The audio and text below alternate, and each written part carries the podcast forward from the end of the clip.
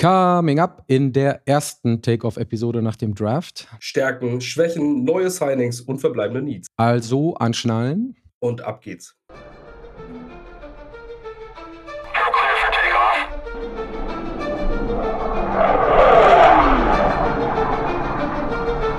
Einen wunderschönen, ich gucke gerade raus, sonnigen Tag in Hamburg. Äh, wie immer Basti und Patrick hier.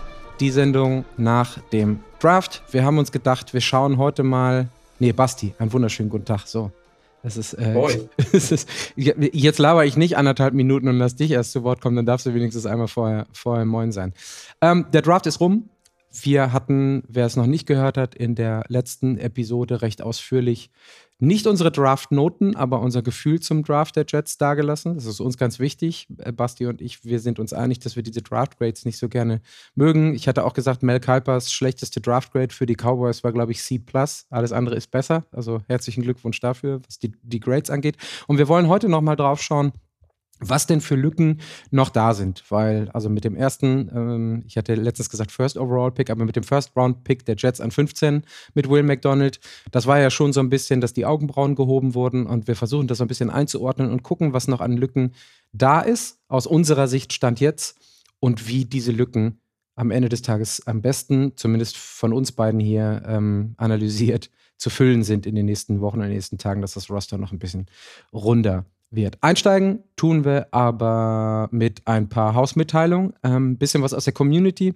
Ich hatte, wir hatten eine Umfrage sowohl bei Spotify als auch bei Twitter gestartet, wer denn eurer Meinung nach der beste Draft-Pick ist. Bei, bei Twitter, das wusste ich gar nicht, Basti, da sieht man, wie Social Media erfahren ich bin, kann man nur vier Optionen angeben. Bei, ja. ähm, bei Spotify waren es leider, was, fast glücklicherweise alle sieben, weswegen ich dann ähm, Zach Kanz, also Kunz, nehmen konnte, wo du mich dann auch direkt darauf angesprochen hast. Aber bei Twitter sind es nur vier Leute. Ich gehe da kurz einmal rüber. 24 Leute haben sich beteiligt. Danke dafür. Und äh, ganz klarer Gewinner mit äh, äh, über 83 Prozent ist Joe Tipman. Ich nenne den ab jetzt nur noch äh, Joey T, my man. So, das ist klar. Und ich hatte Basti auch schon gesagt, als wir das Mikro aus hatten, ich ich könnte, glaub, ich könnte mir vorstellen, dass es ähm, unter Umständen schon in dieser Saison ein Joey T. Truther T-Shirt gibt mit Konterfei, mit seinem tollen Fukuhila-Schnitt obendrauf. Also danke fürs Mitmachen. Ich äh, werde mal schauen, es ist ja auch immer eine Zeitfrage und eine Orgefrage und eine Dran-Denken-Sache bei Patrick aus, also bei mir, äh, diese Umfragen ein bisschen ähm, öfter reinzustellen. Bei Spotify ist es immer, wenn man den Podcast veröffentlicht, automatisch mit drin. Bei Twitter ist es dann auch nicht so viel Arbeit mit vier Antworten. Also wir haben ja letzte Woche jetzt einmal sieben Antworten gehabt, sieben Picks in sieben Runden so ungefähr. Äh, das wird ja normalerweise auch ein bisschen weniger, aber dann kriegen wir ein Gefühl von euch mit. Dann hatten wir, ich glaube, war das unter dem Post, aber wir hatten eine Frage zur, Moritz hatte die gestellt. Toll, ist genau unter dem Umfrage. Wisst ihr, wie der gesundheitliche Zustand von Hartmann ist? Hieß es nicht, dass es unsicher ist, ob er zum Saisonstart überhaupt fit ist? Hatte ihn jetzt auf irgendeinem Foto schon auf dem Trainingsplatz gesehen. Da habe ich dann ganz offen und ehrlich drunter geschrieben, ich habe da keine verlässliche Info, weil bisher noch nicht recherchiert. Ich habe noch mal geguckt, aber ich habe dazu auch nichts gefunden. Also, äh, Basti, ich weiß nicht, wie dein Infostand da ist. Ja, ich habe noch mal ein bisschen tiefer gegraben und nochmal bezahlten Abos äh, rausgeholt. ähm, Nicole Hartmann ähm, hat sich ja Anfang letzten Jahres im Trainingscamp bereits verletzt am Oberschenkel und hat dann bei den Chiefs trotzdem die Saison durchgespielt. Ähm, unter Schmerzen und Schmerzmitteln und alles drum und dran, wie es ganz, ganz viele Footballer machen. Ähm, hat sich dann dazu, äh, dazu entschieden, in der Offseason ein ähm, operieren zu lassen. Manche OPs sind ja aufsch äh, aufschiebbar und man kann trotzdem ähm, damit Sport machen. Das hat er getan. Ähm, war in den wichtigen Spielen da. Diese Schmerzen lassen sich wegspritzen. Es ist zwar nicht so ganz human, aber das wird in solchen äh, Sphären des Sports nun mal gemacht. Und im Februar hat er sich dann entschieden vor der Free Agency, auch wenn es ihm in der Free Agency schaden kann, er muss sich jetzt operieren lassen. Hat dann diese äh, Core Muscle Surgery gehabt. Ähm, die Begriffe, diese medizinischen Begriffe in Englisch zu besetzen, ist Quatsch. Äh, es liegt auf jeden Fall irgendwo im Kern des Oberschenkelmuskels. Und die Erwartung war, dass er sich in zwei Monaten, äh, dass er zwei Monate später wieder fit ist nach dieser OP. Das, die OP hat er Ende Februar ähm, erfolgreich gemeldet und hat dort auch schon gesagt, er ist ahead of schedule.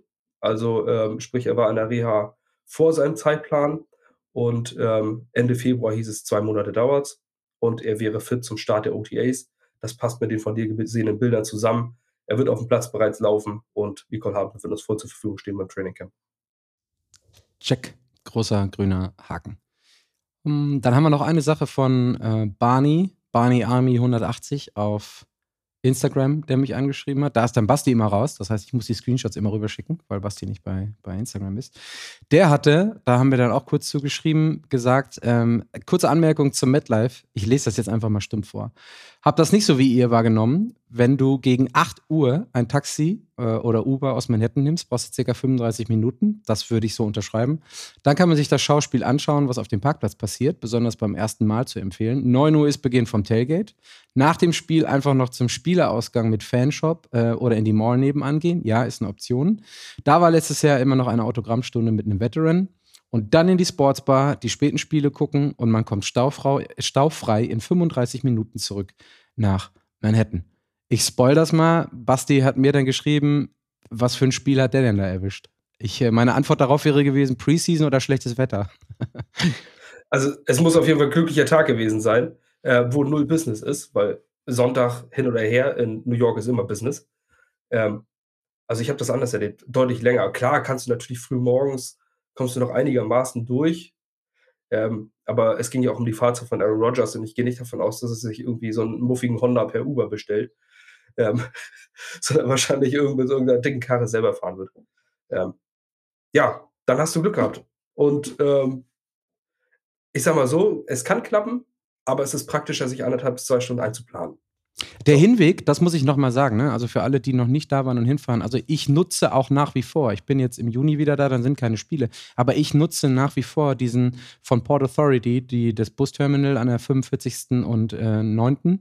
Da nutze ich immer diesen Roundtrip für, wahrscheinlich sind es jetzt 20 oder 22 Dollar, es waren immer lange Zeit 15, 16 Dollar, mit Bus hin und mit Bus zurück, weil die Hinfahrt, die geht in der Tat immer relativ schnell. Und dann ist man, die fahren dann auch alle paar Minuten ab, die Busse. Nur die Rückfahrt dauert dann halt, weil du A, in der Schlange stehst, um in den Bus zu kommen und B, mit allen anderen, die zurückfahren, im Stau stehst durch den Tunnel zurück nach Manhattan. Das kann gerne mal anderthalb Stunden dauern. Bin auch schon mal schneller durchgekommen, aber das ist halt einfach so die Zeit, die man mit einplanen muss. Dann ist man eher froh, dass man in dem Bus sitzt, als dass man ähm, da so lange auf dem Parkplatz steht. Also hinkommen war Warst du da auch in diesem muffigen äh, Busparkhaus? Meinst du diese Station? Ja, ja, das ist das Port Authority sieht aus wie so ein 1984 Gebäude. Ähm, mhm. Also ein, so ein ganz großer grauer Klotz. Das wird jetzt auch, sollte, war zumindest angekündigt, irgendwann mal ähm, renoviert. Und du gehst unten rein und dann gehst du hoch zu den, zu den verschiedenen Busports. Und das ist quasi wie eine ganze dunkle, düstere Garage und du gehst durch die Gänge und dann fahren da die Busse ran und du steigst ein und fährst wieder raus. Und hinten sind dann so Runterfahr-, Hochfahrdinger und du kommst dann aber relativ schnell direkt in den Tunnel rein. Und wenn du aus dem Tunnel rauskommst, musst du auch nicht wieder komplett durch Manhattan durch. Das ist Port Authority ähm, Bus Terminal, genau. Äh, da hatte ich nämlich den Namen nicht mehr drauf. Da weiß ich nämlich auch, dass nur während dieser drei Minuten, wo man von diesem, äh, von der Tür raus, an die äh, um den Bus einzusteigen, wo, da schon, wo ich schon gedacht habe, jetzt lebe ich zwei Jahre weniger. Ja. Wegen die ganzen Abgasen, die man da in dieser kurzen Zeit einatmet, dem Ding. Die Busfahrer, möchte, äh, ich möchte da kein Busfahrer sein. Also ich gucke jetzt, während du redest, gucke ich mal, ob es zum Port Authority Bus Terminal einen Wikipedia-Artikel gibt, weil das ist wirklich ein absoluter, es könnte auch ein Weltkriegsbunker gewesen sein, den haben die Amis in New York nicht gebraucht. Aber so sieht es exakt aus und das ist genau das Gefühl, wenn du da reingehst. Also wenn ich da acht Stunden arbeiten müsste ohne Tageslicht, das wäre schon eine ziemlich, ziemlich düstere Angelegenheit. Ist eine ziemlich düstere. Aber wie gesagt, ich mache nochmal Werbung für den Roundtrip. Ansonsten, ähm, also du hast halt keine Chance, nach Manhattan zurückzukommen, außer du kannst den Helikopter leisten. Und dann ähm, fliegst du schön aufs Helipad unten an der Südspitze von Manhattan und bist dann wieder da. So, das waren meine Hausmitteilungen. Ich gucke nochmal drauf. Nee, habe ich nichts. Dann können wir jetzt, wir haben wieder gesagt, wir wollen ein bisschen schneller sein heute. Kommen wir jetzt zu den News. Da gab es dann einige. Äh, ich glaube, Basti möchte mit seiner Lieblingsnews anfangen. Ja, die Jets signen Randall Cobb. Ähm, das, was normalerweise irgendein Move ist in der Free Agency, ähm, man signed einen Wide Receiver 4-5, ließ das Internet kurzzeitig explodieren. Und ähm, wir kennen das ja gar nicht mehr als Jets-Fans, dass, äh, dass sich wirklich Fans von anderen Franchises und, äh, und die Medien überhaupt auf unser Team stürzen. Ähm, das kennen wir eigentlich gar nicht mehr. Von daher äh, muss man sich auch erstmal dran gewöhnen. Ähm, plötzlich gab es eine jede Menge Gemecker und Negativität und ähm, Bashing der Jets, sogar von Jets-Fans. Warum er jetzt Randall Cobb sein, weil das ja ein Kumpel von Aaron Rodgers ist. Und ich kapiere es nicht, warum man sich darüber aufregt. Ähm, erstmal kurz zu den ähm, zu den, ja, zu den Fakten: Randall Cobb kommt für ein Jahr zu den Jets, ist 32 Jahre alt, ähm, ein etablierter Slot-Wide Receiver in der NFL. Kumpel von Aaron Rodgers, Aaron Rodgers eigentlich immer gefolgt, ähm, wurde seinerzeit mal zu den Texans getradet, meine ich. Und ähm, die haben dann, äh, die Green Bay Packers haben ihn dann zurück ertradet, weil Aaron Rodgers das gerne wollte. Ähm, so, ein Jahr, irgendwo habe ich gelesen, 3 Millionen Vertrag, den er erhält. Das ist für einen Wide Receiver Backup absolut vernünftig. Veteran, äh, der so lange gedient hat in der NFL, also kann bis zu 4 Millionen verdienen. Ähm, das ist für einen Wide Receiver vollkommen in Ordnung. Ich habe nochmal nachgeguckt bei PFF. Ähm, 48 Targets letzte Saison, 34 Receptions, ein TD. Liest sich jetzt nicht total toll, aber PFF hat, was die Receiving, den Receiving Score angeht und den Offensive Overall Score, steht er bei 70. Also ähm, ist nicht dunkelgrün. Da geht es, glaube ich, ab 85 oder ab 80 los.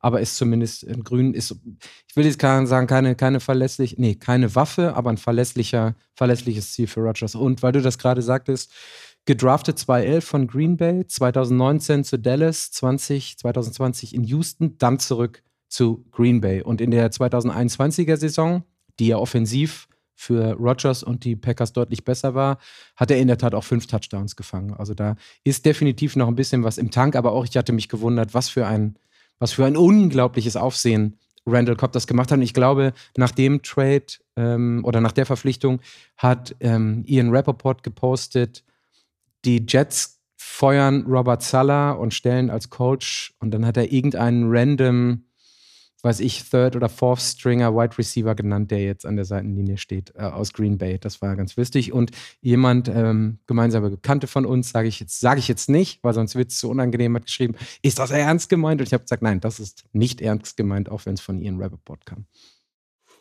Ja, das ist, äh, es ist einfach absurd, warum sich äh, so viele plötzlich darauf stürzen und, und ein äh, Wide Receiver 5 Signing so kritisieren. Selbst Jets-Fans, die damit unzufrieden sind. Leute, wir haben letztes Jahr 446 Yards und einen Touchdown für Elijah Moore gehabt. Wenn wir diese Zahlen nächstes Jahr äh, von unserem Wide Receiver 4 oder 5 bekommen, ey, dann seid doch glücklich. Wenn Randall Cobb einen Touchdown fängt, dann sagt ihr auch nicht, verdammt, das ist der Kumpel von Aaron Rodgers, das finde ich blöd.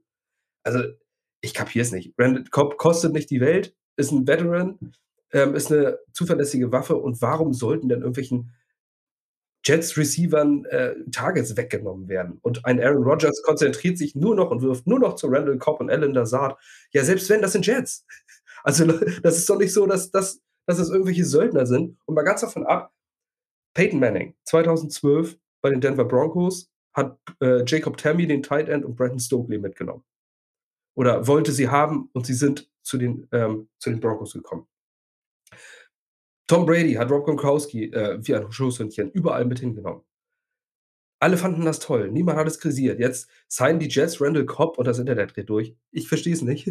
Ähm, ärgert euch nicht darüber. Wir haben Wide Receiver 5, der nicht hundertprozentig ein Lock für den, für den Kader ist. Und wen soll er denn verdrängen? Elijah Moore ist nicht mehr da. Wenn Denzel Mims deswegen rausfliegt, können wir alle damit, glaube ich, leben. Denzel Mims hat bisher nichts für die Jets gebracht. Ähm, und müsste dann auch irgendwann vielleicht einen neuen Vertrag kriegen. Keiner weiß, was für einen Vertrag er kriegen könnte. Er nimmt niemandem Platz weg, er nimmt niemandem Geld weg. Ähm, und dass Spieler sich mit Altbekannten in der NFL verwandeln bei neuen Teams, ist absolut üblich. Und also, das ist nochmal, also einmal die Sache. Und die andere Sache ist, es ist nicht so, als wenn wir nicht den Offensive Rookie of the Year als Receiver bei uns im Team haben. Und mit Brees Hall, wann er denn auch immer wiederkommt, einen potenziellen Anwärter auf ähm, Offensive Rookie of the Year in dem letzten Jahr, als er gedraftet wurde, bis er sich verletzt hat. Das heißt, es sind zwei Marquee-Player oder mögliche Franchise-Cornerstones unabhängig von Aaron Rodgers da. Es ist jetzt nicht so, dass der Receiver-Room kompletter Crap ist und da wird alles eingeladen, was nicht bei drei von der Straße runter ist.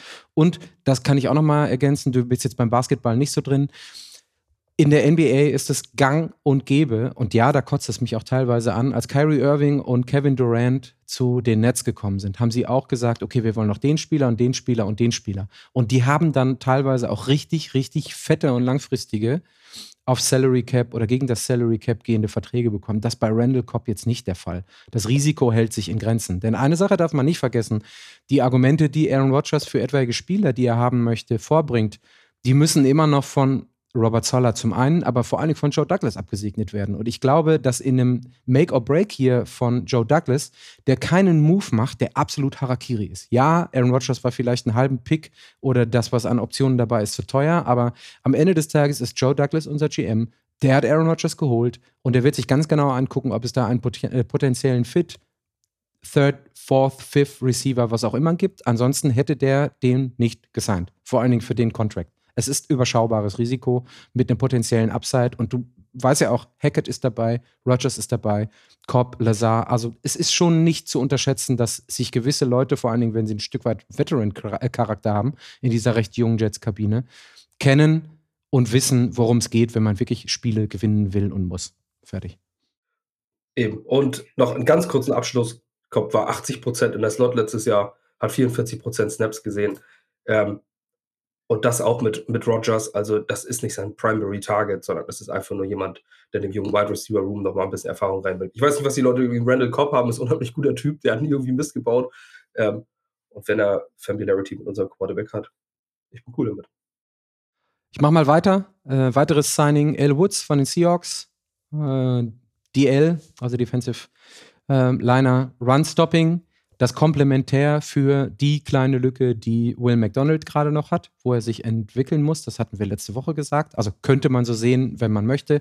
Ist schon 36 Jahre alt. Der Vertrag ist noch relativ unbekannt. Ähm, Cap-Nummer äh, oder die Cap-Zahl im, im Jahr 2022 lag bei 3,4 Millionen.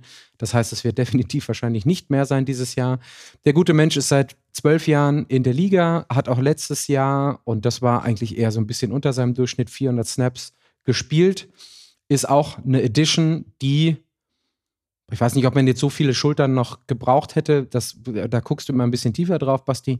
Aber ist eine Edition, die A, auch nicht viel kostet, B, Veteran Experience mitbringt und C, beim Run-Stopping, also die Question Mark, die wir noch hatten, als wir auf Will McDonald geguckt haben, so mitbringt, dass man sagt, okay, der wird seinen Fair Share an Spielzügen bekommen, First Downs, Second Downs, wenn vielleicht der äh, Will McDonald noch nicht ganz so fit ist oder noch nicht ausgebildet ist. Finde ich aber okay für ein Jahr. Ist so ein bisschen, geht so ein bisschen in die Richtung, was hatten wir letztes Jahr in der ähm, O-Line? Ähm, unser 37-Jähriger, warum komme ich jetzt gerade nicht auf den Namen? Den wir letztes Wann, Jahr. Letztes Jahr? Ja. Dwayne Brown. Dwayne Brown, genau. Das ist ungefähr. Das wäre für mich so ähnlich einzuschätzen. Von dem kannst du noch was erwarten, wenn du Glück hast. Du bist aber nicht allzu enttäuscht, wenn er gemäß seines Alters performen sollte. Punkt. Ja, ich bin sehr, sehr zufrieden damit, sogar sehr, sehr, sehr, sehr zufrieden. Äh, nicht, weil ich diesen Spieler für einen absoluten Difference Maker halte, sondern weil wir diese eine absolute Lücke hatten und das war ein Run-Stopping Defensive Lineman. Ähm, damit haben wir ihn. Äh, er ist zwar 36, mir schrieb ein Seahawks-Fan bei Twitter, absoluter Publikumsliebling in Seattle, Big L. Ähm, also dazu kommt noch diese Veteran Presence, die ist natürlich auch mal gut, gerade bei so vielen jungen äh, Front Seven Spielern, die die Jets haben. Ähm, und diesen Runstop haben wir gebraucht. Erst mit Quinton Jefferson, der ein Passrusher ist, ähm, der komplementäre Spieler dazu. Äh, das sieht sehr, sehr gut aus.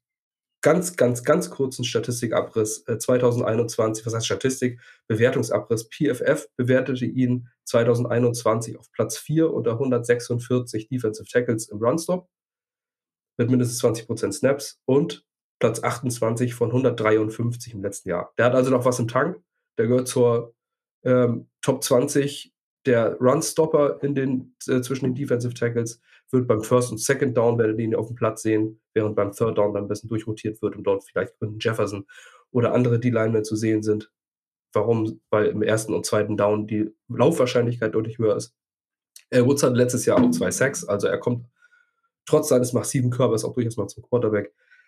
Ja, damit ist unsere Defensive Line endgültig besetzt. Loch gestopft. Und zwar mit einer deutlich grünen Variante, also ein grüner Haken. Da. Dann haben wir noch eine dritte News.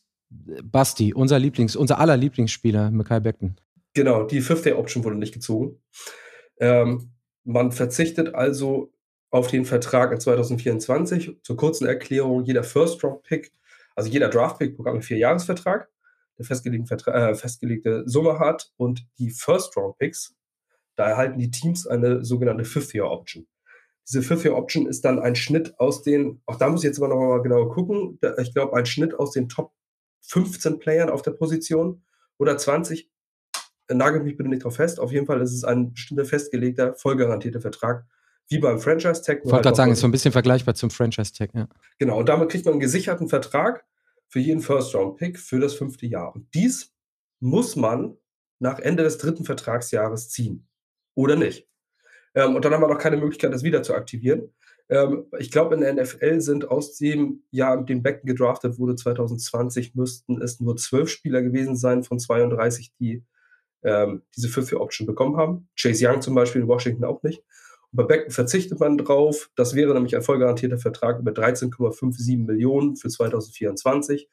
Ähm, für mich vollkommen in Ordnung, dass man darauf verzichtet. Becken war zwei Jahre nicht da oder war zwei Jahre verletzt. Man weiß nicht, was man da hat. Und wenn man ihm jetzt für 2024 einen Vertrag in recht hohem Tackle-Gehalt voll garantiert, dann wäre das ein Glücksspiel sondergleichen. Ähm, lass ihn sein letztes Jahr ausspielen, lass ihn zu No Free Agent werden. Ähm, selbst wenn er auf Pro Bowl-Niveau nächstes Jahr spielt, ähm, sehe ich nicht, dass ihm jemand neuen noch viel höheren Vertrag anbietet.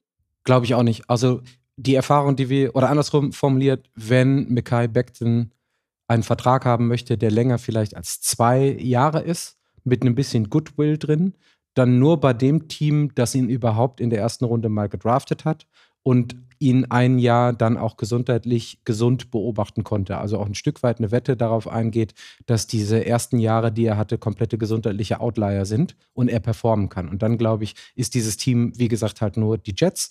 Und dann kannst du ohne eine Fifth-Year-Option oder beim, durch das Decline der Fifth-Year-Option ganz einfach sagen, okay, wenn wir dir einen Vertrag geben, der vielleicht über zwei geht, mit ein paar Void Years hinten dran, mit einem Signing-Bonus, sodass du definitiv nicht auf diese, vor allen Dingen nicht im ersten Jahr, wenn du den Vertrag verlängern solltest, im ersten Jahr auf diese 10 bis 13 oder 13 Millionen kommst, sondern nur, wenn du dann wirklich nach hinten raus performst. Also eine Sache muss ich auch sagen, ähm, Basti, du sagst das immer so ein bisschen mit einem schmunzelnden Auge.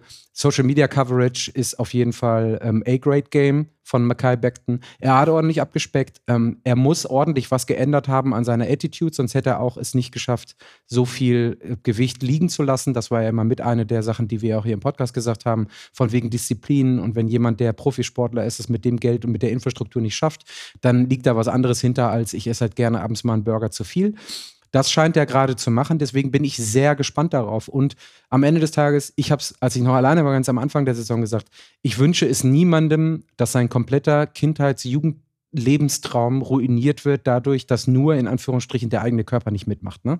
Also ja, der hat genügend Geld verdient, er ist, Round, äh, er ist First Round Pick gewesen, hat dann vier Jahre mindestens gehabt. Das ist schon okay, das reicht auch für das Rest des, für den Rest des Lebens eines Mackay Beckton. Trotzdem würde ich ihm gönnen, dass er auch gerne mit den Jets ähm, ein Komplementär wird zu Elijah Vera Tucker und wir in den nächsten drei, vier Jahren da mit Joey T, yeah, my man, wie gesagt, mit Joey T zusammen äh, eine O-Line bildet, die, äh, keine Ahnung, eine Troika als O-Line bildet. Ja, das das, das nochmal als Plädoyer für den, ich wünsche es gerne, Mikhail Beckton, dass er gesund bleibt und für die Jets performt. Ich auch. Also immer wieder, ich kritisiere äh, Beckton gerne äh, Gut, auch wenn das nicht bei ihm ankommen wird. Also manche nehmen das vielleicht ein bisschen zu persönlich. Aber ähm, ich kritisiere ihn gerne, weil es mich, äh, weil mich stört, dass wenn man so hoch in einen Spieler investiert und dann äh, bekommt man nur diese ganze Zeit dieses, äh, dieses, ja, everybody hates me und äh, alle, keiner glaubt an mich, Chip on my shoulder. Und das seit zwei Jahren liest man, liest man mehr von ihm und man sieht ihn nicht auf dem Platz.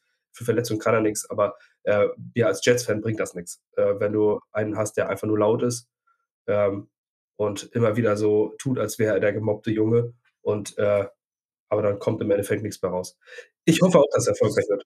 Wir haben schon mehrere Male gesagt, Lautstärke okay, wenn die Performance stimmt. Dann bist du nämlich genau. auch genau in New York der Richtige. Siehe Source Gardner. Werden wir dann mal sehen in den nächsten Jahren, wenn der mal äh, ein paar Wochen hat, in denen er nicht performt. Die Lautstärke dann zurückgeht oder ob die Lautstärke dann auch ein bisschen umschwimmt. Wir hatten erst so ein Stück weit auch mit Jamal Adams, ähm, der jetzt, ich sage jetzt mittlerweile mal glücklicherweise nicht mehr bei den Jets spielt. Da hat Joe Douglas relativ viel für rausgeholt. So, das ist, ich gucke einmal zu dir rüber, Basti, das war's für die News heute. Dann kommen wir jetzt zum Kernthema. Und zwar, wir waren gerade bei Defensive Line, deswegen findet sich das nicht mehr so wirklich wieder.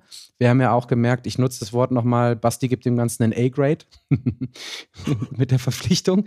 Ja. Und dann schauen wir aber auf die Dinge, die unserer Meinung nach noch ein Stück weit offen sind. Ich weiß nicht, möchtest du die, die Needs einmal runterrattern, Basti, bevor wir dann darauf eingehen, wer denn wo noch unter Umständen zur Verfügung stehen könnte oder wie man diese Lücken schließen könnte? Ja, gerne. Also im Endeffekt hat jedes Team irgendwo Lücken. Das, äh, also man darf sich jetzt nicht denken, um Gottes Willen, da gibt es noch Lücken, wie werden die Jets die Saison überleben. Außer die Eagles nach dem Draft, sorry. ja, gut. Aber auch mit Sicherheit da kann man irgendwas. Ja, ja, ja, ja, klar ob nur Safety oder sonst was, aber gut, damit muss ich mich jetzt auch nochmal näher beschäftigen. Aber jedes Team hat irgendwo Verbesserungspotenzial, immer.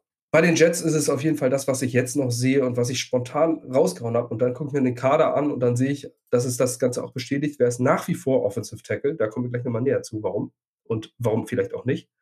Free Safety und Will Linebacker, also Weakside Linebacker, den dritten Linebacker im Bunde. Das ist das, was uns noch fehlt. Also wir fangen mit dem, wir fangen mit der O-Line an, weil wir die jetzt größtenteils thematisiert haben und mit äh, dem Decline der 4-4-Option von Mackay Beckton auch schon im Thema waren. Wir sind ja beide so ein bisschen hin und her gerissen. In der ersten Linie, äh, in der ersten Linie, in der ersten Runde des Drafts hätten wir uns gerne einen Broderick Jones gewünscht. Dann wären nämlich alle Fragen beantwortet gewesen. Auf der anderen Seite haben wir den Center bekommen, der direkt von Anfang an competen kann mit Conor McGovern und sofort übernehmen kann. Nochmal, Joey T, ja. Yeah. Und dann ist am Ende des Tages, wenn man sich das ganze Lineup jetzt anguckt, Elijah Vera Tucker kommt auf jeden Fall zurück, hat eine super Saison gespielt, kann quasi, wenn man ihn klonen könnte, auf allen Positionen spielen. Also zwei Elijah Vera Tuckers sind besser als einer für die Jets, hat sich herausgestellt letzte Saison. Und worauf wir ja immer noch hoffen, ein Stück weit ist, dass Mackay Beckton zumindest eine solide Saison spielt. Und wenn wir davon ausgehen, dass Vera Tucker komplett gesund bleibt und Mackay Beckton zumindest ein veritables Piece ist, dann, das hatten wir vorher schon, stellt sich die Frage, wie viele quantitativ gesehen Leute will man denn noch dahinstellen, um für etwaige Eventualitäten, wenn jemand verletzt ist, Max Mitchell ist ja auch noch da, wenn jemand verletzt ausfällt, vorzusorgen. Das heißt, auf quantitativer Sicht, ich glaube, das geht auch in deine Richtung, Basti, müssten die Jets gar nicht mehr oder werden die Jets gar nicht mehr viel tun. Und das Einzige, was jetzt im Graubereich liegt, ist, Vera Tucker gehen wir mal davon aus, okay, der bleibt gesund. Kann Michael Beckton gesund performen? Kommt an Max Mitchell, Fifth-Round-Pick, glaube ich, letztes Jahr. Kommt der gut rein nach dem ersten Jahr und ist auch nicht verletzt und kann wieder ein Piece sein. Und dann haben wir ja, jetzt habe ich echt den, den Namen ähm, des Draft-Picks, Carter? Nee, Caldwell. Warren Carter, ja. Ja, okay, sorry. Den haben wir dann ja auch noch. Und dann, dann stehen da schon relativ viele Leute, die auch gut gedraftet wurden und teilweise sogar schon sehr gut performt haben, in Reihe, sodass da quantitativ eigentlich keine Fragen mehr offen bleiben. Das sehe ich absolut genauso. Also die Quantität auf dieser Position ist, äh, ist da. Aber man sagt ja immer gerne Qualität statt Quantität. Und äh, genau da drückt der Schuh, meiner Meinung nach zumindest. Ich gehe davon aus, dass man so in die Saison gehen wird, wie man jetzt ist. Ähm, also ich rechne nicht noch mit einem weiteren Move auf Tackle, aber es ist deswegen ein Need, weil wir für äh, die Zukunft, man kann nicht darauf setzen, dass äh, zwei D3-Picks äh, Starter werden und dass Mackay Beck langfristig bei den Jets bleiben wird. Dwayne Brown wird seine Karriere beenden nach diesem Jahr. Ähm, also langfristig braucht man da was und kurzfristig, äh, man hat irgendwo immer Durchschnitt. Aber wir wollen den Super Bowl gewinnen. Man hat Aaron Rodgers geholt und dementsprechend reicht Durchschnitt vielleicht auch nicht. Ähm, das äh, ist auch mal so eine Sache, die man sagen muss. Aber wie gesagt, ich prognostiziere nicht, dass da noch was passiert. Ich sage jetzt einmal kurz die Depth. Und zwar haben wir auf Tackle Dwayne Brown, Mackay Beckton, das sind die erwarteten Starter. Dann Carter Warren, unser Rookie, Max Mitchell, Second-Year-Player und die Veter Veterans Cedric O'Bury, Billy Turner. Dementsprechend ist man auf Tackle vernünftig besetzt. Die absolute Waffe, die wir da noch haben, ist Elijah Vera Tucker. Der kann nämlich auch auf Tackle gehen und, äh, und dementsprechend haben wir da noch weitere Depth. Da wird, wird natürlich die Lücke Interior gerissen werden, aber das steht auf einem anderen Blatt. Sprich, wir haben zwei große Fragezeichen als unsere Starter. Dahinter haben wir jede Menge Depth. Das ist das, was uns letztes Jahr fehlte. Sprich, die Depth haben wir, aber die Qualität der Starter ist, ist rein spekulativ. Die ist nur theoretisch vorhanden. Ähm, wenn dieses Duo, Dwayne Brown und Michael Beckton, nicht sticht, dann sieht es nicht gut aus für die Jets. Und dann haben wir ein Problem über die Edges und dann werden uns äh, bessere, äh, gute Edge Pass-Rushing-Teams werden uns dann überrollen. Und dann würden Aaron Rodgers vielleicht den Unterschied machen können aber es ist äußerst riskant, wenn sich einer davon verletzt. Und deswegen sehe ich Offensive Tackle nach wie vor als Need. Es gibt dort Spieler wie zum Beispiel einen, aber das, der Markt gibt jetzt auch nichts mehr her, muss man sagen. Also es ist nichts, was uns jetzt als Starter sofort hilft. Wenn ich jetzt äh, überlegen würde, dass wir einen wie die, wie die 49ers seinerzeit einen Trent Williams plötzlich holen, dann hast du natürlich instant massives Upgrade. Die sind nicht auf dem Markt. Das Einzige, was ich auf dem Markt wirklich sehe, was qualitativ helfen würde, wäre Isaiah Wynn. Es ist aber immer eine schlechte Idee, einen ehemaligen Patriots Offensive Lineman aufzunehmen. Muss man sagen, Isaiah Wynn ist in Ungnade gefallen bei den Patriots. Okay, das macht ihn sympathisch. Aber ähm, er hat auch in der Karriere noch nur 2021 eine Saison durchgespielt. Und da hat er eine PFF-Bewertung 74,9. Das ist gut, aber nicht überragend. Ähm, auf jeden Fall gut, aber nicht so, dass, nicht so gut, dass es jetzt unsere, unser Gut übertreffen würde. Ähm, weiß man auch nicht, was man ihm vertraglich geben muss, wie seine Gesund sein Gesundheitszustand ist. Letztes Jahr war er, hat er nur eine Bewertung von 54 gehabt und 420 Snaps. Er hat sich, äh, ist lange verletzt ausgefallen. Und dann gibt es noch die Möglichkeit eines Jonah Williams Trades bei den Bengals, der ehemalige First-Round-Pick, der dort durch Orlando Brown ersetzt wurde. Aber das, der letzte Satz sagt eigentlich auch schon wieder alles. Er wurde von einem anderen, Orlando Brown ist ein guter Durchschnitt-Tackle. Ähm, er war der beste Tackle auf dem Markt, das heißt aber nicht, dass er ein Top-Tackle äh, in der NFL ist. Er ist ein guter Tackle, aber mehr auch nicht.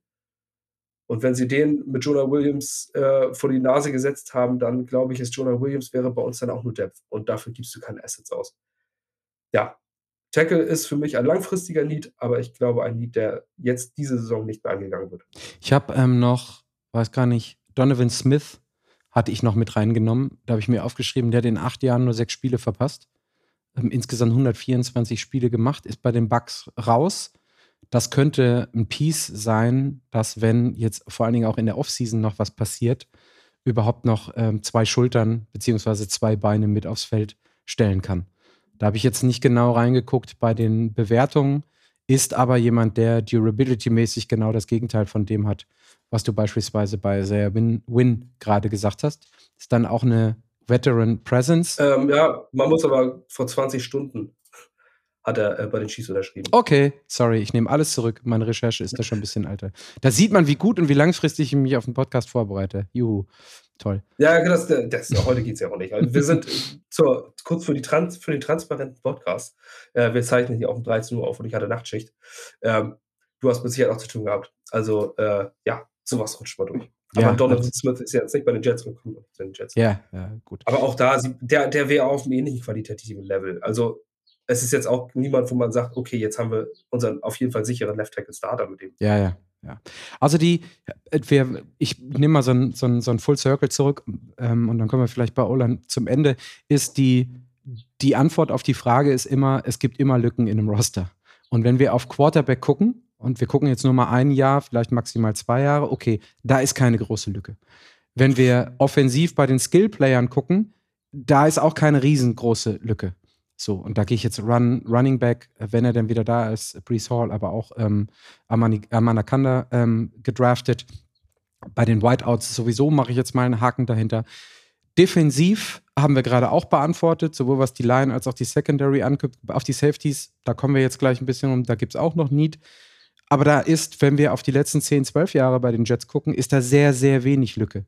Das heißt, wenn O-Line eine oder Offensive Tackle eine der potenziellen Lücken sein könnte, gefühlter doppelter Konjunktiv, weil sich jemand verletzt, dann ist das die Situation, die jedes NFL-Team hat, wenn ein, zwei veritable Starter ausfallen. Das kann kein NFL-Team gut verkraften. Und da muss ich gestehen, wenn wir auf die letzte Saison bei den Jets ähm, mit dem Pech in der O-Line zurückgehen, dafür haben die Jets es noch richtig, richtig gut gemacht. Zumindest drei Viertel der Saison oder äh, die Hälfte der Saison. Da hat keiner gemeckert. Das war immer Next Man Up.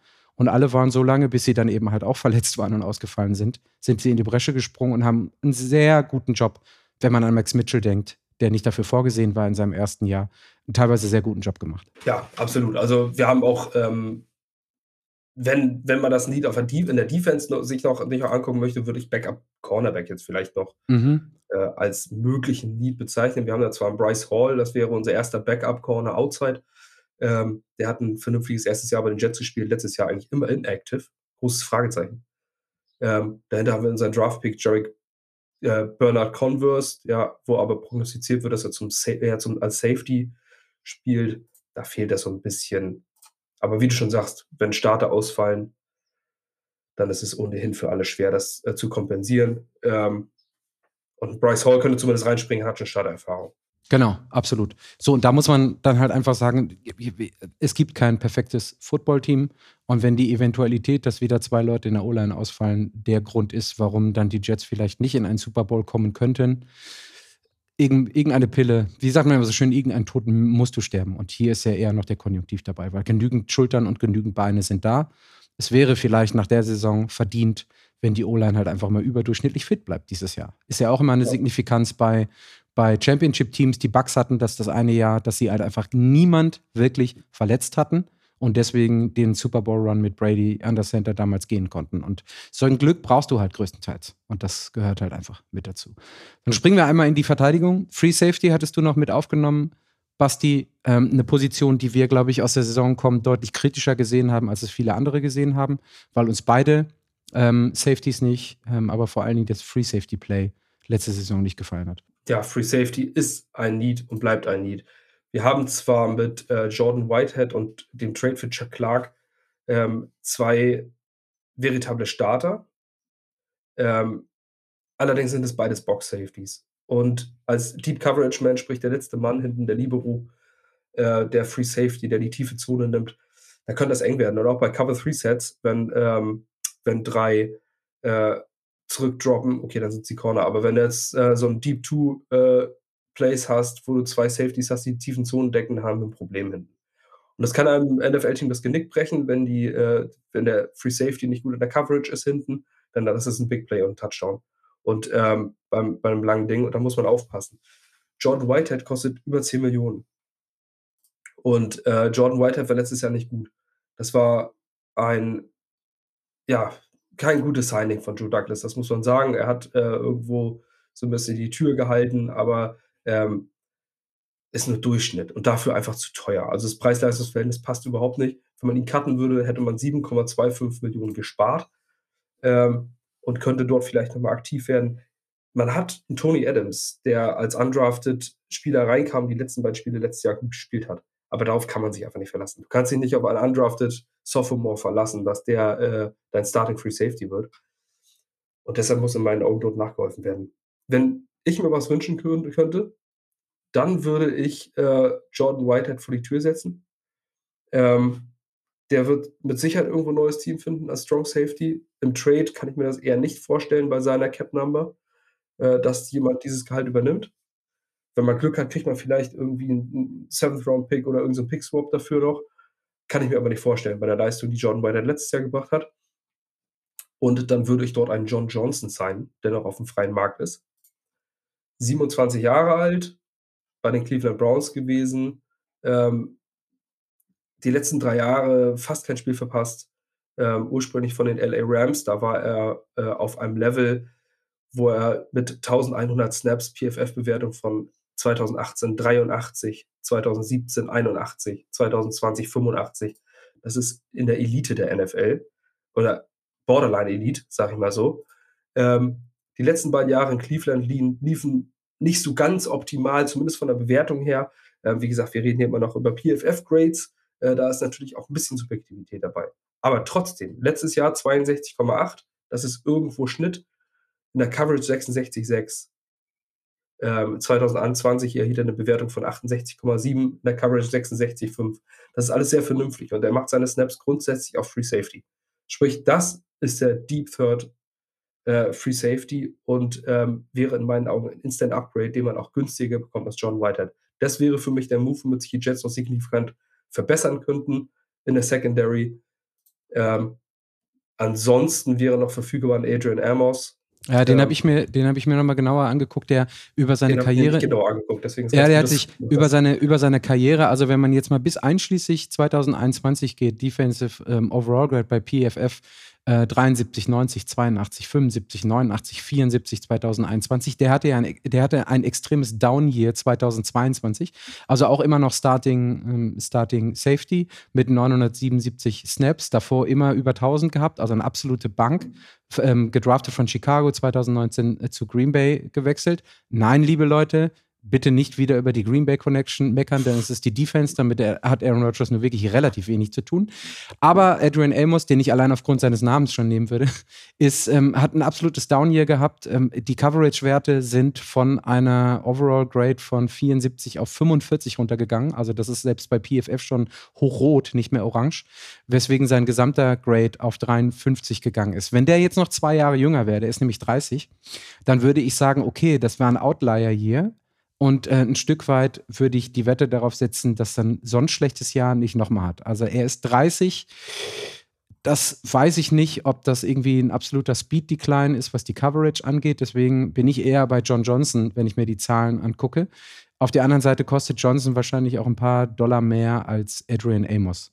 Aber also wie gesagt, bis einschließlich 21 wäre Amos der absolute Go-To-Guy gewesen. Dann wäre er jetzt wahrscheinlich aber auf dem Markt auch nicht ähm, erhältlich sondern du müsstest dafür teuer traden. Ja, ähm, also ich sehe zumindest bei den, äh, bei den Aufstellungen, dass er äh, letztes Jahr hauptsächlich Strong Safety war und davor äh, hauptsächlich Starting Free Safety. Vielleicht okay, das habe ich nicht geguckt, ja. Mhm. Down hier. Aber das ist alles so spekulativ. Ich habe zu wenig von ihm gesehen, als ihn äh, jetzt subjektiv bewerten zu können. Ähm, Josh, Josh Johnson wäre, äh, John Johnson wäre für mich die mögliche Lösung auf die nächsten drei, vier Jahre, wenn er vernünftig performt. Deswegen würde ich den da auch bevorzugen. Ähm, aber auf jeden Fall gibt der Markt noch ein bisschen was her an Free Safeties. Auch ein Rodney McLeod, Veteran äh, Safety, ist noch da. Ähm, aber ob der jetzt ein Upgrade, ich, den sehe ich genauso wie John Whitehead. Also ich glaube nicht, dass, äh, dass der uns sonderlich helfen würde. Uns auch schon über 30. John Johnson wäre für mich das Signing, das ich versuche zu pushen. Einen habe ich noch. Und zwar wäre das der Weakside Linebacker. Ja. Wo ich noch eine Lücke sehe.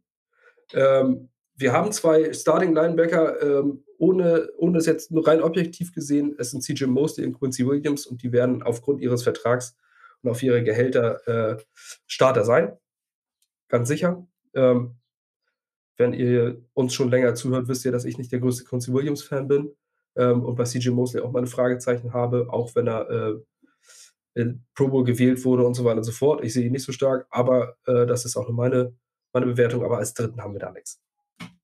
Und auch wenn in der heutigen NFL viele Sets 4-2-5 sind in der Defense und in der 4-3-Defense ähm, grundsätzlich der Linebacker als erstes fällt, wenn, wenn man einen fünften Defensive Back braucht, einen sogenannten Nickel-Sets, ähm, dann, äh, dann brauchst du natürlich nur die zwei. Aber es muss auch mal einer rausrotiert werden, auch wenn Linebacker einen verhältnismäßig sehr hohen Snap-Count haben, Starting Linebacker. Wenn wir aber in dem 4-3-Set spielen, dann fehlt uns einfach ein dritter Linebacker. Aktuell, Stand jetzt. Ähm, dahinter, dahinter sind Jamie Sherwood, jetzt gedrafteter Zyrie Barnes, Hamza Nasruddin, Chess Surat. Da ist nichts. Also wir haben einfach keinen Backup-Linebacker, der, wenn sich einer von unseren verletzt, starten kann. Ähm, oder als dritter Linebacker auf Weakside steht. Und die äh, Weakside-Linebacker, um das mal kurz zu erklären, sind Linebacker, die tendenziell besser in der Coverage sein müssen also mehr in Richtung Safety gehen als äh, in Richtung ähm, Quincy Williams, so ein Hard Hitter. Denn äh, auf der Weak Side kommt routenbedingt alleine schon öfter der Slot Receiver an, der Tight End an. Ähm, du hast keinen Tight End vor dir. Also du musst äh, weniger in den Block reingehen, sondern mehr in die Coverage droppen. Ähm, dementsprechend hast du, brauchst du dort jemanden, der covern kann, der ein bisschen mobiler ist, der rückwärts schneller ist im Backpedal, äh, der zu den Seiten schneller ist und nicht so, ein, so, eine Bank von Körper hat. Und da haben wir keinen Spieler äh, aktuell. Das ist ein Problem für mich. Da bist du, du erwischt mich bei den, bei Weakside Linebacker, erwischt du mich, gebe ich frank, frank und frei zu, komplett im Off. Ähm, ich sehe es ähnlich und ich sehe es dann auch so vor allen Dingen, weil du gerade Quincy Williams erwähnt hast, niemanden, der einfach in Anführungsstrichen nach vorne fallen kann und mit seinem äh, reinen Körpergewicht in Splash-Play in eine O-Line reinmacht, sondern gegen den Skill-Player gesetzt ist. Das heißt, da muss ein bisschen Versatilität mit dabei sein, klar. Ähm, wir waren gerade bei den Lücken. Wahrscheinlich ist das und bleibt das eine. Ich weiß nicht, ob du da jetzt ähm, auch geguckt hast, wen es, wen es da noch gäbe, den man da reinsetzen könnte. Einen altbekannten Namen, Quan Alexander. und das ist für mich äh, Ansonsten ist nicht viel auf dem Markt, wo du sagst, das hilft uns jetzt wirklich weiter. Quan Alexander hat letztes Jahr wirklich ein vernünftiges Jahr gehabt. Also ich finde, er ist bei den Jets öfter aufgefallen ähm, mit ein, zwei guten Plays.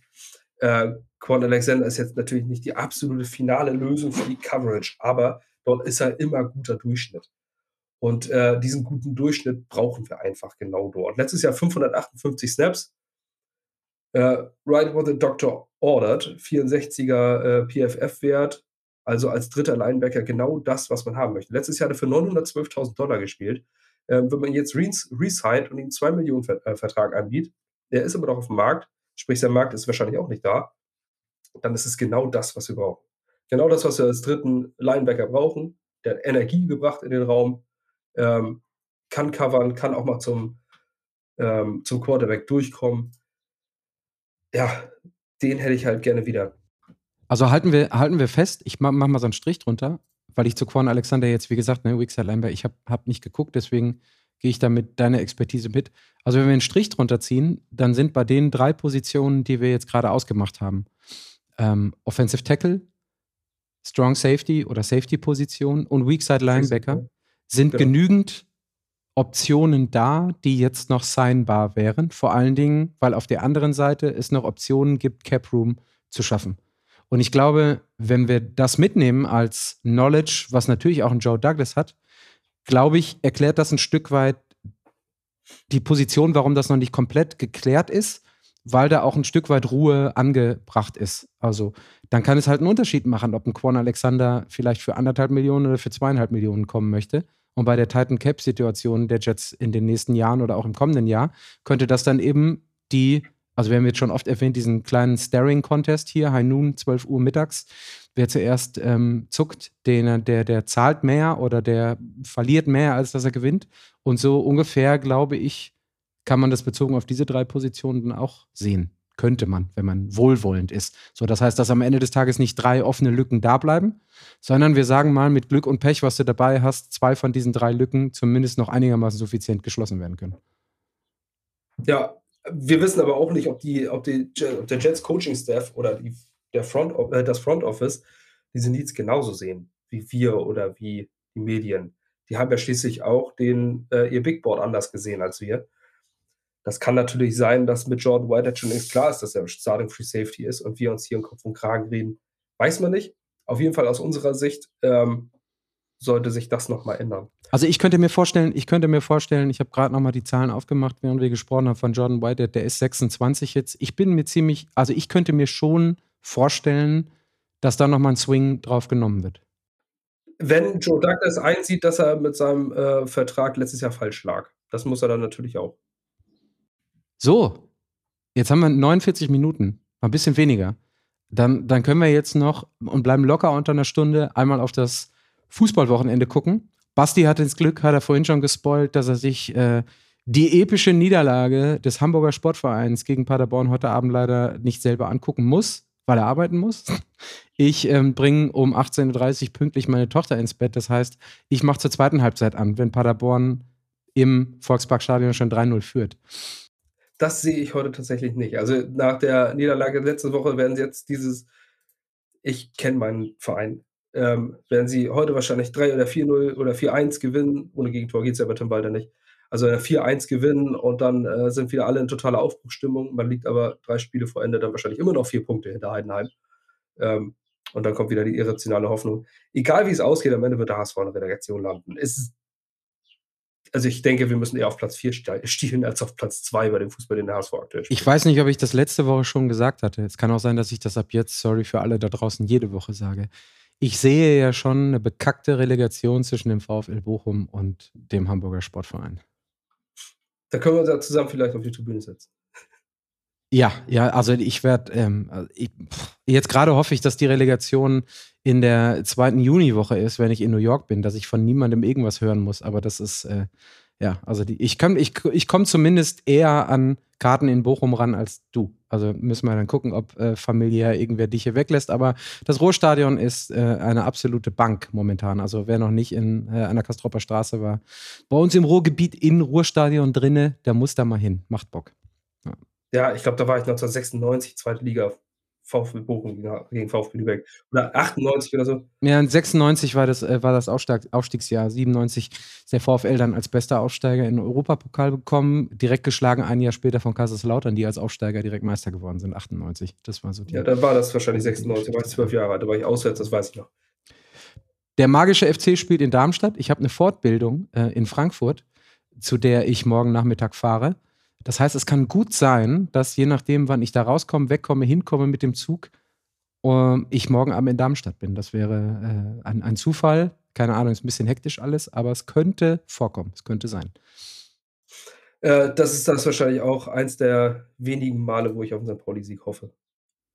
Ich glaube, St. Pauli. Weil auch, wenn, auch wenn Darmstadt weg ist. Also Darmstadt ist einfach. Ja, weg. ja, die sind, die sind aufgestiegen, alles super. Ja, ja, genau. Aber ich glaube, St. Pauli gewinnt, ja. Und wenn der HSV dann heute verliert, dann sind es wieder nur drei Punkte. Und Paderborn und Düsseldorf sind noch viel mehr mit im Spiel. Und wir haben zumindest um den Relegationsplatz einen, äh, eine, eine, eine richtige Competition noch. Und der HSV ist auch wieder mit dabei. Geil. Don't get your hopes up. Wir haben das direkte Duell gewonnen. Tja, wenn am Ende des Tages Platz 4 da steht und St. Pauli wird Dritter. Das wäre, das wäre das Allerschlimmste. Dann mache ich das Telefon aus und zwar für sieben Tage am Stück und gehe nirgendwo hin, wenn der VfL Bochum gegen den FC St. Pauli in, in der Relegation spielen würde. Also da ich dann, keine Ahnung, ich habe schon, ich habe jetzt mehrere Male abends schon im Bett gelegen und habe darüber nachgedacht und ich finde da keinen, ich finde da keinen gedanklichen Entry oder Exit Point. Das äh, geht nicht.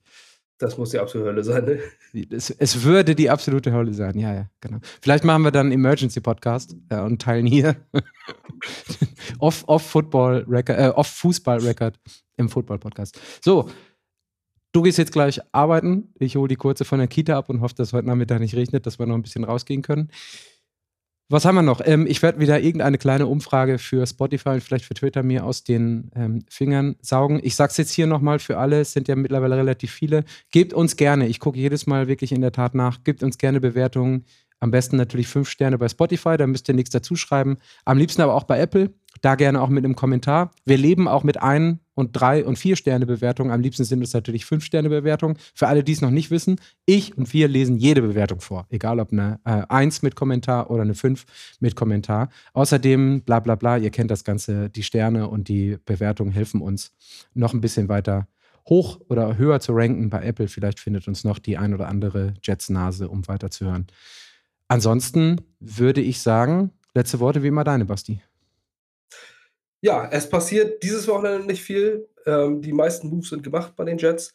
Ähm, wenn ihr auf den Newsletter wartet, takeoffjets.substack.com, äh, der wird dieses Wochenende etwas später kommen, Sonntagabend, vielleicht erst Montag, weil ich das ganze Wochenende unterwegs bin, ähm, arbeitstechnisch. Aber es kommt auf jeden Fall. Wenn ihr das abonniert, freuen wir uns drüber. Ähm, bis dahin, bleibt uns treu, bleibt Ach so, treu. An, ich muss doch nochmal reingrätschen, weil der Barney hatte das geschrieben, ähm, als, er, als er seinen Kommentar geschrieben hat. Habt ihr eine E-Mail-Adresse? Nein, wir haben keine E-Mail-Adresse.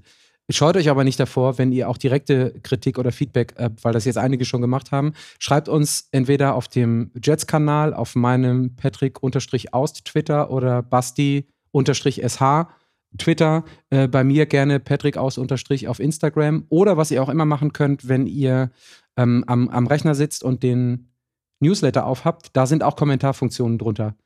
Schreibt da gerne einen Kommentar rein, wenn ihr möchtet, weil, also E-Mail-Adresse macht bisher noch keinen Sinn. Wüsste ich auch nicht, wo wir die hinleiten sollten.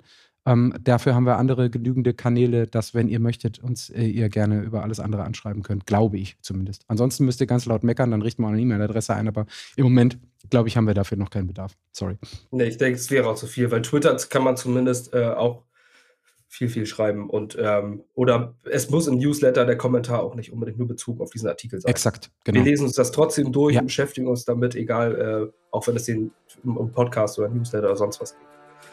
Ja, deswegen ein schönes Wochenende, einen guten Start in die Woche. Bis zum nächsten Podcast. Take off.